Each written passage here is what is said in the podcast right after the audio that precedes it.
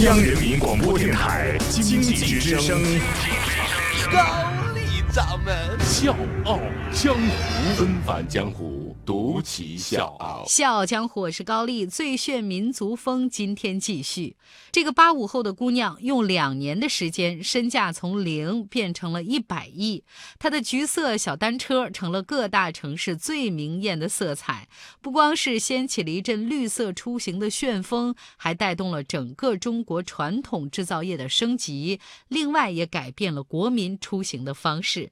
就连李克强总理都为她点赞，说：“谢谢你你给我们带来了一股春风。”没错，今天我们节目的主人公就是摩拜单车的创始人之一胡伟伟。纷繁江湖，独起笑傲，高丽掌门笑傲江湖，敬请收听。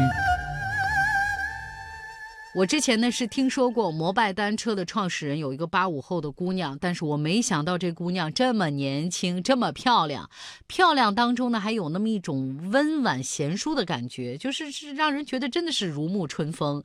为什么会想到做摩拜单车？胡伟伟说自己呢是有自行车情节的，他希望呢有一辆随时随地都可以骑的单车。如果一个城市适合骑行的话，那这个城市的幸福指数一定非常高。所以胡伟伟在《朗读者》里面朗读了苏童的一篇散文《自行车之歌》。这篇文章呢是苏童回忆在苏州的时候，爸爸骑自行车带着他的那段童年记忆。在用自行车来衡量一个城市幸福指数的今天，其中有一句话真的是意味深长。所有人都知道，看到自行车的海洋，就看到了中国。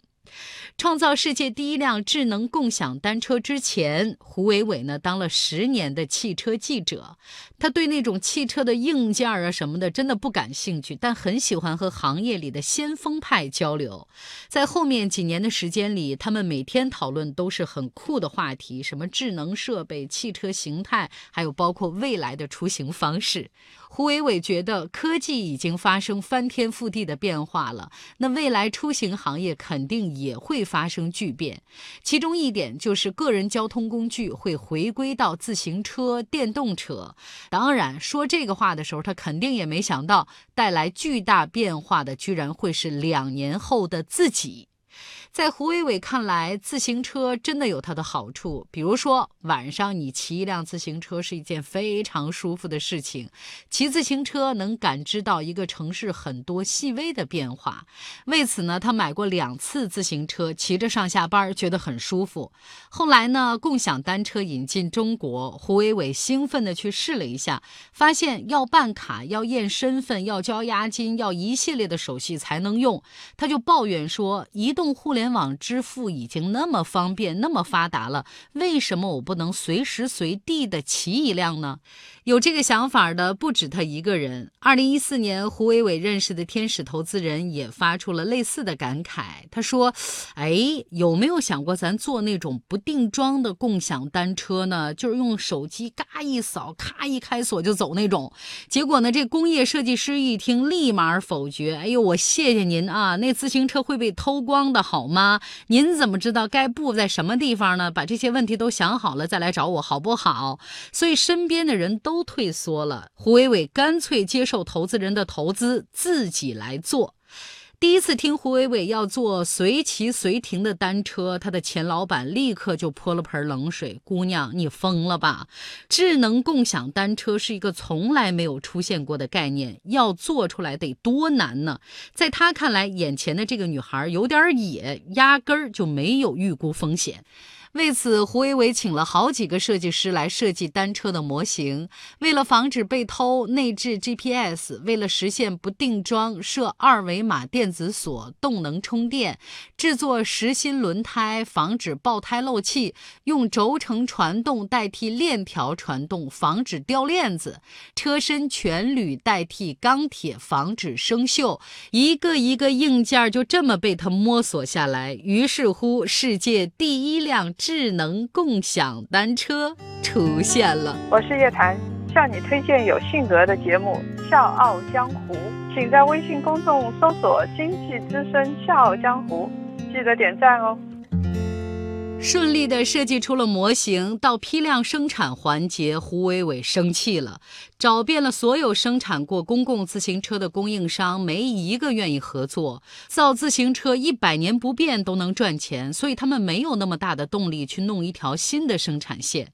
退而求其次，那咱就自己组装呗。可是把北方最大的自行车市场跑了个遍，没人搭理胡伟伟。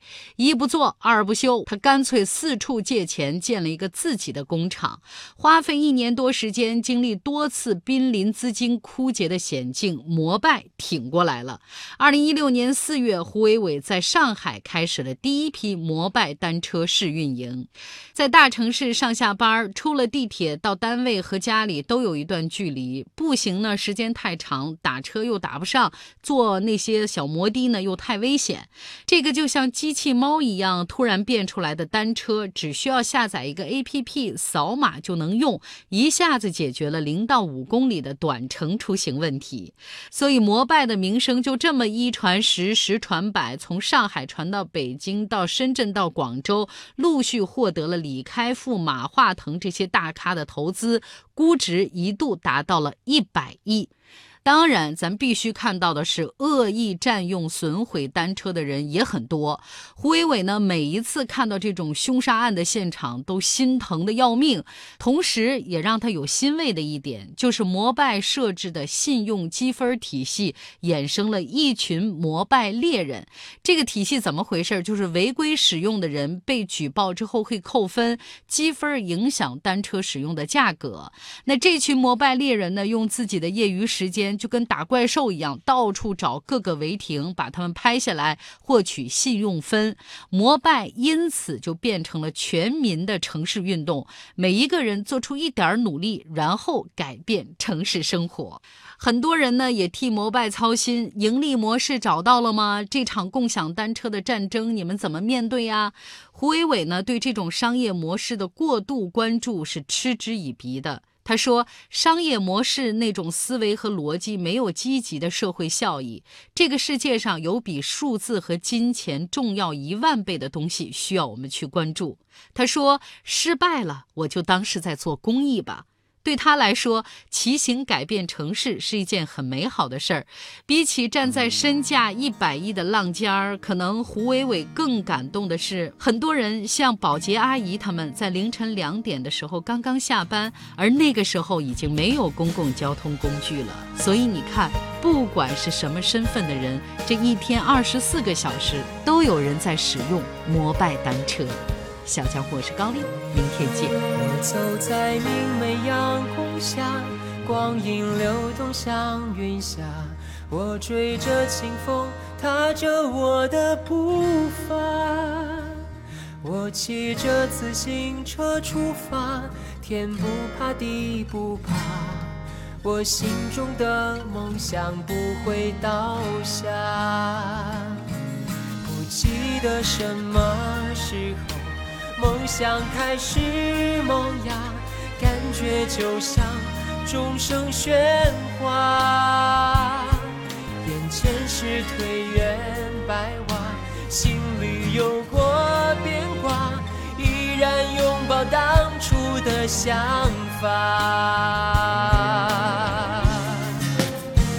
没有梦想的人，想守不到花样